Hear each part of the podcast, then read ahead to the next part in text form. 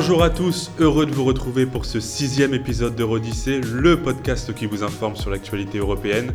Si vous souhaitez découvrir ou redécouvrir nos anciens épisodes, Eurodyssée est disponible sur l'audioblog d'Arte et sur vos plateformes de streaming habituelles, Spotify, Deezer et Apple Podcasts. Pour nous suivre et poser vos questions sur l'actualité européenne afin qu'on y réponde dans notre toute nouvelle chronique Les questions européennes, abonnez-vous à notre compte Twitter, at Eurodyssée, à notre page Instagram, at Eurodyssée podcast et à notre page Facebook Eurodyssée. Aujourd'hui, épisode exceptionnel puisque ça y est, nous avons enfin regagné le studio. Studio que nous avions déserté avec beaucoup de tristesse à la suite du premier numéro. Souvenez-vous, c'était en octobre 2020. Autour de la table, Maëlys. Bonjour Maëlys. Bonjour Dorian. Aujourd'hui, je vous parle de Frontex, l'agence de surveillance des frontières de l'Union européenne, et de sa décision de suspendre ses opérations en Hongrie. Avec Garance, retour dans l'Angleterre des années 80. Bonjour Garance. Bonjour Dorian, bonjour à tous. Je vous emmène découvrir LGSM, un exemple méconnu de convergence des luttes entre les mineurs britanniques et la communauté LGBT. Et enfin Baptiste, tu nous emmènes dans les Balkans. Bonjour Baptiste. Bonjour Dorian, bonjour à tous. Et c'est toi qui nous proposes un tour de l'actualité européenne en bref. Joseph Borrell dans le piège moscovite. Le haut représentant de l'UE aux affaires étrangères s'est rendu à Moscou vendredi dernier. Au programme, les relations entre l'UE et la Russie, l'affaire Navalny et la répression autour des manifestations des dernières semaines. Quelques minutes après une conférence de presse commune avec le ministre des Affaires étrangères russe Sergei Lavrov, Moscou a annoncé l'expulsion de trois diplomates européens, provoquant l'ire de Bruxelles. OpenLux, une enquête de 16 journaux européens sur le paradis fiscal luxembourgeois. Les journalistes ont découvert au fil des millions de documents épluchés des structures d'entreprises opaques et des taux d'imposition ultra favorables. Les OpenLux mettent en cause des sportifs, des hommes politiques, des milliardaires et des personnes suspectées d'activités criminelles, mais aussi des multinationales comme Amazon ou Pfizer. 33 des 100 premières fortunes mondiales seraient impliquées. Tribune d'Igor Matovic dans le monde. En voyage officiel en France la semaine dernière, le Premier ministre slovaque Igor Matovic a plaidé dans un entretien au Monde pour une cohésion européenne face à la Russie. Il appelle aussi à la suspension du projet de gazoduc Nord Stream 2 qui doit relier l'Allemagne à la Russie. Assouplissement des mesures en Autriche, réouverture ce lundi des établissements scolaires, des commerces, des musées et des bibliothèques. Cet assouplissement qui s'accompagne d'une campagne de tests renforcée. Les enfants autrichiens devront s'auto-tester. Tous les lundis et mercredis, ils pratiqueront eux-mêmes un prélèvement nasal. Et enfin, du sport avec la première journée du tournoi Destination version pandémie qui s'est tenue ce week-end. La France s'est imposée avec le bonus offensif en Italie 50 à 10. La surprise est venue de Twickenham où les Anglais se sont inclinés face à l'Écosse 11 à 6. Suite du tournoi le week-end prochain, la France affrontera l'Irlande à l'Aviva Stadium. Merci Baptiste pour cette mise au point brève de l'actualité européenne. Traversons la Manche et revenons sur Margaret Thatcher dans les années 80. Un pan méconnu concerne la solidarité entre la communauté LGBT et les mineurs britanniques, et c'est Garance qui nous en dit plus dans sa chronique Histoire.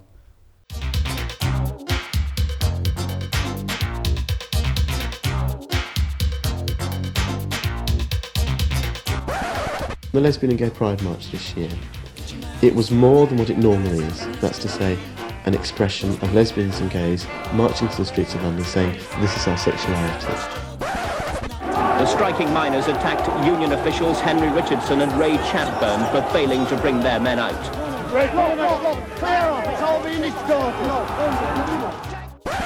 Now you talk about the ruthless, manipulating few. Now, will you not negotiate with them ever? I will never negotiate with people who use coercion and violence to achieve their objective. They are the enemies of democracy. They are not interested in the future of democracy. They are trying to kill democracy for their own purposes.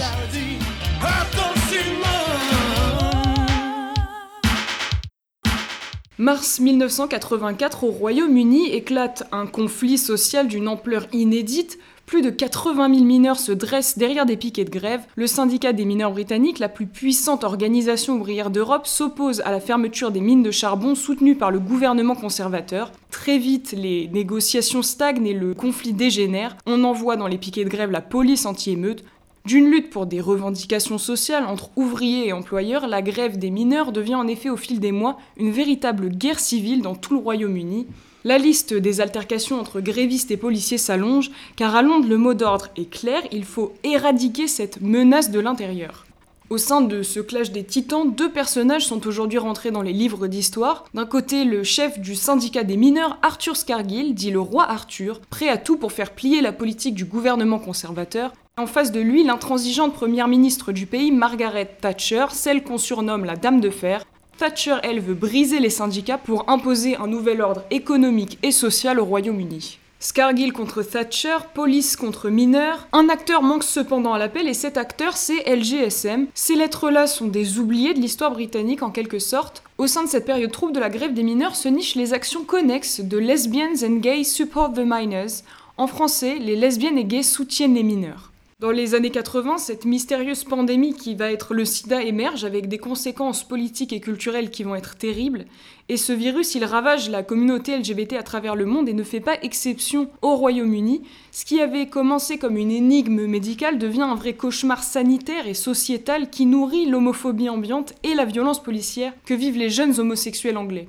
Des dizaines puis des milliers de personnes contractent ce virus mortel que certains aiment alors à appeler le cancer gay. Violemment attaqué et affaibli pendant les années 80, c'est de ces deux groupes durement touchés par l'administration Thatcher dont je vais vous parler aujourd'hui. LGSM, c'est une histoire de solidarité sans précédent entre la communauté minière de la vallée d'Oulais dans le sud du pays de Galles et un groupe de militants LGBT londoniens. L'administration de Margaret Thatcher, donc déterminée à vaincre le socialisme non démocratique comme elle aimait appeler les syndicats britanniques, séquestre les fonds du syndicat national des mineurs ou NUM pour que les mineurs ne puissent pas toucher leur indemnité de grève. Ils continuent pourtant à tenir les piquets sans aucun argent pour faire vivre leur famille. La LGSM a donc été créée à ce moment-là par des militants homosexuels britanniques. L'association est fondée par Mark Ashton et Mike Jackson, Figure phare de ce mouvement, Ashton explique son point de vue dans un extrait documentaire de l'époque, Dancing in Lies. Le groupe s'est formé après la Gay Pride en juillet pour qu'une communauté puisse montrer sa solidarité à l'autre. Quand tu y réfléchis, c'est assez illogique de dire en fait, moi je suis gay et je suis pour défendre la communauté gay, mais je me fiche de tout le reste. C'est insensé, c'est ridicule. C'est important que si tu défends une communauté, tu défends toutes les communautés et pas seulement une. Et c'est l'une des raisons, c'est même la principale raison pour laquelle je me suis investi avec LGSM. Ok, mais de nombreuses personnes disent, tu sais, pourquoi on devrait soutenir les mineurs si les mineurs ne nous soutiennent pas Qu'est-ce que tu réponds aux gens qui disent ça Déjà, qu'est-ce que tu entends par les mineurs ne nous soutiennent pas Les mineurs creusent les mines pour le charbon qui crée du combustible qui fait de l'électricité. Enfin, tu descendrais travailler dans une mine, toi Moi, je n'aimerais pas descendre travailler dans une mine. Une des raisons pour lesquelles je soutiens grandement les mineurs, c'est parce que je ne pourrais pas faire ce qu'ils font. L'idée de Lesbians and Gays Support the Minors était donc de collecter des fonds dans les bars et les clubs pour soutenir financièrement les mineurs. LGSM décide donc de se rendre directement en voiture dans la ville minière du pays de Galles pour présenter leurs dons, sans savoir bien sûr à quel genre d'accueil s'attendre. Et les événements qui découlent de cette initiative marquent l'histoire d'une grande leçon de solidarité. Les deux groupes ont surmonté leurs différences et ont fait face à leurs ennemis communs de l'époque, comme l'explique Jonathan Blake, membre de LGSM. Je pense que toutes les femmes et les hommes homosexuels qui ont été attaqués par la police, attaqués par les médias, attaqués par l'État, savent ce que ça fait d'être attaqués. C'est pour ça que nous sommes là, ouvertement comme lesbiennes et gays et comme socialistes, pour soutenir les mineurs. Une victoire pour pour les mineurs est une victoire pour nous tous. En un an, LGSM récolte plus de 33 500 livres sterling pour soutenir les grévistes et devient l'un de leurs plus grands donateurs. L'événement le plus important organisé par LGSM est un concert de bienfaisance au club The Electric Ballroom en 1984 avec le chanteur Bronski Beats en tête d'affiche. Di Donovan, principale figure des mineurs de Doulais, proclame cette nouvelle solidarité pendant la soirée. Tout ce que j'aimerais dire pour conclure, c'est victoire aux mineurs, victoire aux gays et lesbiennes, victoire aux vieux, victoire aux jeunes, victoire aux malades et victoire à la classe ouvrière. Merci.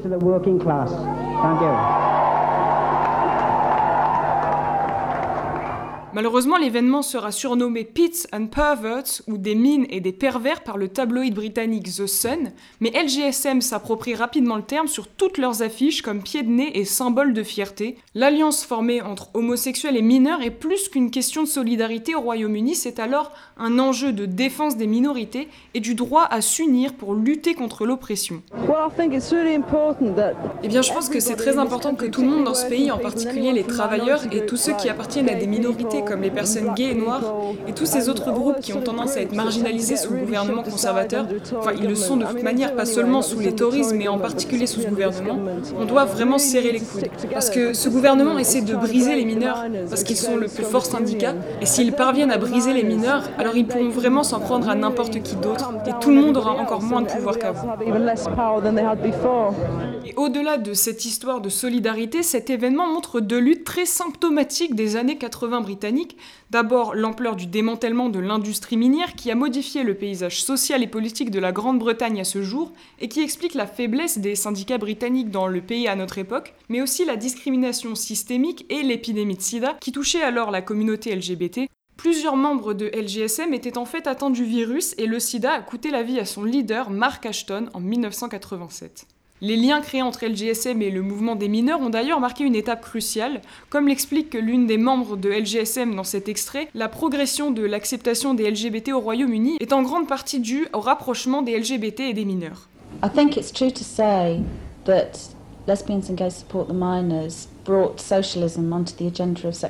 je pense qu'il est vrai de dire que les lesbiennes and gays support the minors ont mis le socialisme à l'agenda des politiques sexuelles et au long terme dans la communauté lesbienne et gay. Mais en même temps, cela a mis les politiques sexuelles à l'agenda des politiques syndicales. L'existence du groupe a consolidé une grande partie du travail que les lesbiennes et gays avaient commencé au Parti travailliste et dans le mouvement syndical depuis des années. Ça a été un facteur important dans le vote de la résolution sur les droits gays et lesbiens à la conférence du parti l'année dernière en 1985 the passing of the resolution on lesbian yeah. and gay rights at TUC conference last year in 1985. En juin 1985, les mineurs gallois, leurs amis et leurs familles rejoignent la marche de la Gay Pride aux côtés des membres de LGSM. Les droits des homosexuels sont alors mis à l'ordre du jour de la politique britannique. Lors de la conférence du Parti travailliste cette même année, le soutien massif du syndicat minier permet de faire voter une résolution qui engage le parti à soutenir l'égalité des droits des LGBT, des avancées qui ont ouvert la voie aux lois sur les partenariats civils et les mariages du XXIe siècle au Royaume-Uni. Ce pan donc oublié de l'histoire britannique a en tout cas fait de l'alliance improbable des Pits and Perverts l'une des plus belles occurrences d'amitié et de convergence des luttes au Royaume-Uni. Lesbians and gays support the miners came to our aid when we really, really needed help. And I mean, it was the best sort of help. Lesbians and Gays Support the Minors nous sont venus en aide à un moment où nous en avions terriblement besoin. Et c'était la meilleure aide possible, c'était pas seulement financier, mais nous avons aussi créé des belles choses, des vraies amitiés. Un aperçu d'un autre style de vie, de la sexualité des autres, et surtout des problèmes des autres. Pendant des années, les gays et lesbiennes nous ont dit Regardez-nous, on est attaqué, on est menacé par la police, et nous, on détournait le regard. On pouvait se sentir mal, mais on n'y pensait plus à nouveau parce qu'on ne faisait pas partie de ces actes de violence contre les LGBT. C'était ok parce que ça arrivait ailleurs. Et puis soudain, on y était, et on savait ce que ça faisait. On était les suivants après les lesbiennes, les gays, les hommes noirs et les femmes noires. Il y avait un nouvel animal de foire qui était à la portée de tous, c'était les mineurs. Et c'est une situation terrifiante que celle-là, mais tu ne peux pas compatir avec un groupe oppressé tant que tu n'as pas fait partie d'un tel groupe. You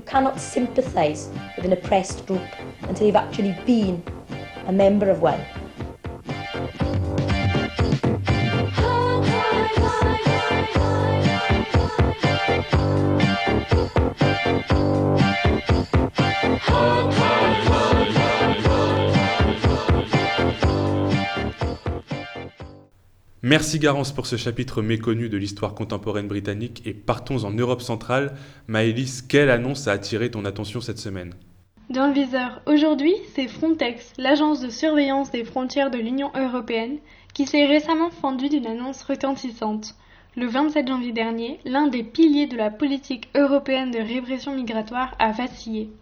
Chris Borowski, porte-parole de l'organisation, déclarait ainsi Frontex a suspendu toutes ses activités opérationnelles sur le terrain en Hongrie. Une déclaration qui fait suite à l'ouverture d'une enquête par la Cour de justice européenne sur les exactions perpétrées par des agents hongrois aux côtés de l'organisation. Quel est le but initial de l'organisation? Fondée en 2004, Frontex a pour objectif de protéger les frontières extérieures de l'espace de libre circulation de l'Union européenne. Un objectif largement outrepassé au vu des débordements récents. Dans ce cas, où est le problème? En cause, la méthode des pushbacks, consistant à repousser les migrants à la frontière sans respecter leur droit à déposer une demande d'asile. Des agissements contraires aux droits européens, entièrement assumés côté hongrois depuis la loi de 2016, légiférant sur des expulsions sommaires à destination de la Serbie. Des comportements qui vaudront à Budapest une condamnation de la Cour de justice de l'Union européenne le 17 décembre 2020. La politique de Viktor Orban prévoit même un suivi quotidien chiffré des expulsions. On sait par exemple que sur les trois premières semaines de janvier, le pays a procédé à 2200 refoulements. Et Frontex dans tout ça? Côté Frontex, les accusations pleuvent de tous côtés, et pas seulement pour des faits de complicité avec la politique hongroise de répression des migrants. Expulsion en mer Égée, blocage de navires, cas de violence. De la Bulgarie à la Grèce, les cas d'infraction se multiplient, non sans la mise en garde des ONG et des médias impliqués. Le site d'investigation en open source Bellingcat avait d'ailleurs relayé des informations sur la complicité de l'Agence européenne de contrôle dans sa coopération lors de pushbacks de migrants en eau gréco-turque. L'Office européen de lutte antifraude a d'ailleurs ouvert une enquête sur Frontex et notamment sur son dirigeant contesté, Fabrice Légéry. En cause, le fâcheux réflexe de l'organisme qui préfère rejeter la faute sur les États impliqués plutôt que de donner suite à ses enquêtes en interne. Dans quel contexte la décision de Frontex s'inscrit-elle? La particularité même de l'organisation la place en porte-à-faux. Par définition, Frontex répond à la demande des pays, tout en mobilisant des personnels de terrain concernés. Toutefois, l'agence de surveillance bénéficie d'un large financement européen. Mauvais timing pour la Commission européenne, dont la présidente Ursula von der Leyen souhaitait notamment donner le là à une nouvelle prise en charge plus accueillante des États membres vis-à-vis des populations migrantes. Merci Maëlys pour cet éclairage sur Frontex. Au cœur de la polémique, nous restons dans le thème de la crise migratoire avec Baptiste, cette fois-ci en Bosnie-Herzégovine et ses exilés dont personne ne veut.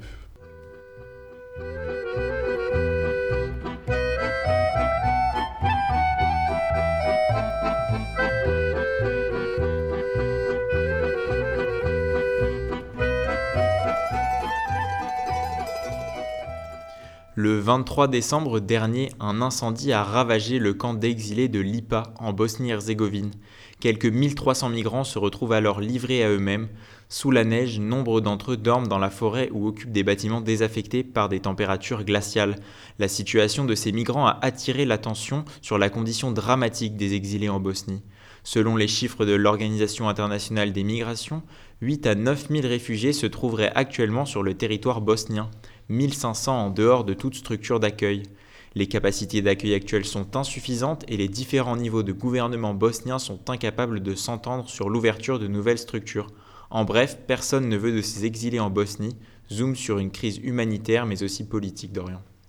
Pour comprendre cette crise politique, explique-nous Baptiste comment fonctionne la Bosnie-Herzégovine. Alors soyez bien attentifs, ça peut paraître un peu compliqué. La Bosnie-Herzégovine est une république et à l'intérieur de cette république de Bosnie-Herzégovine, l'on distingue deux entités. Deux entités politiquement autonomes mais non indépendantes car membres de la république. L'on a d'un côté la Fédération de Bosnie-Herzégovine et de l'autre la République serbe de Bosnie. La constitution de la République de Bosnie-Herzégovine répartit les droits et les compétences entre les institutions de la République de Bosnie-Herzégovine et celles des deux entités qui sont des États non souverains. Et pour ce qui est de la situation des exilés en Bosnie, chacune de ces deux entités, la Fédération de Bosnie-Herzégovine et la République serbe, se renvoient la responsabilité et refusent d'assumer leur devoir d'assistance envers les réfugiés. Et concrètement, comment se matérialise ce refus? Alors du côté de la République serbe de Bosnie, toute aide aux réfugiés est tout simplement refusée. La police repousse les réfugiés vers la Fédération de Bosnie-Herzégovine. Les autorités ont même proclamé leur territoire Migrants Free, comprenez 100 migrants. Si le gouvernement a refusé d'expliquer les raisons de ce refus d'assistance, aux réfugiés, Miladin Stanic, député d'opposition dans la République serbe, explique Ces réfugiés ne viennent pas de zones de guerre, mais sont des réfugiés économiques. Nous devons donc nous comporter en conséquence avec eux. Nous soutenons la décision du gouvernement de leur interdire de rester sur le territoire. Apparemment, des crimes leur seraient imputables en fédération, conclut-il. Dans le même temps, du côté de la dite fédération de Bosnie-Herzégovine, les différents cantons qui la composent se renvoient les réfugiés.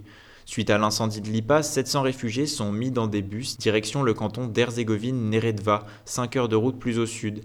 Les exilés devaient être installés dans des baraquements militaires du village de Bradina, près de Konjic, mais face à l'opposition de la population locale, ils ont dû faire demi-tour. Ils ont même passé la nuit dans les autocars. Pour Osman Satic, le maire de Konjic, il faudrait répartir le poids de l'accueil des réfugiés entre plusieurs municipalités de Bosnie-Herzégovine. Il se dit prêt par exemple à accueillir une trentaine de réfugiés, mais pas 700. Finalement renvoyés au camp de Lipa, la plupart ont passé plusieurs nuits dehors sous la neige en attendant d'une solution de la part des institutions bosniennes. Début janvier, l'armée a installé une vingtaine de tentes à côté de l'ancien camp et les organisations humanitaires et entreprises privées s'activent pour reconstruire l'IPA. Aujourd'hui, chaque tente est équipée de lits superposés installés sur un plancher de bois avec un chauffage soufflant à l'entrée, mais pour le moment, la capacité du camp reste limitée à 900 places et nombreux sont ceux qui dorment encore dans la forêt. Quelle est la position de l'Union européenne dans cette crise? De son côté, l'Union européenne milite pour une répartition égale des réfugiés sur l'intégralité du territoire bosnien. Joseph Borrell a appelé les différentes autorités bosniennes à surmonter leurs divisions et à trouver une solution rapide et pérenne pour résoudre la crise.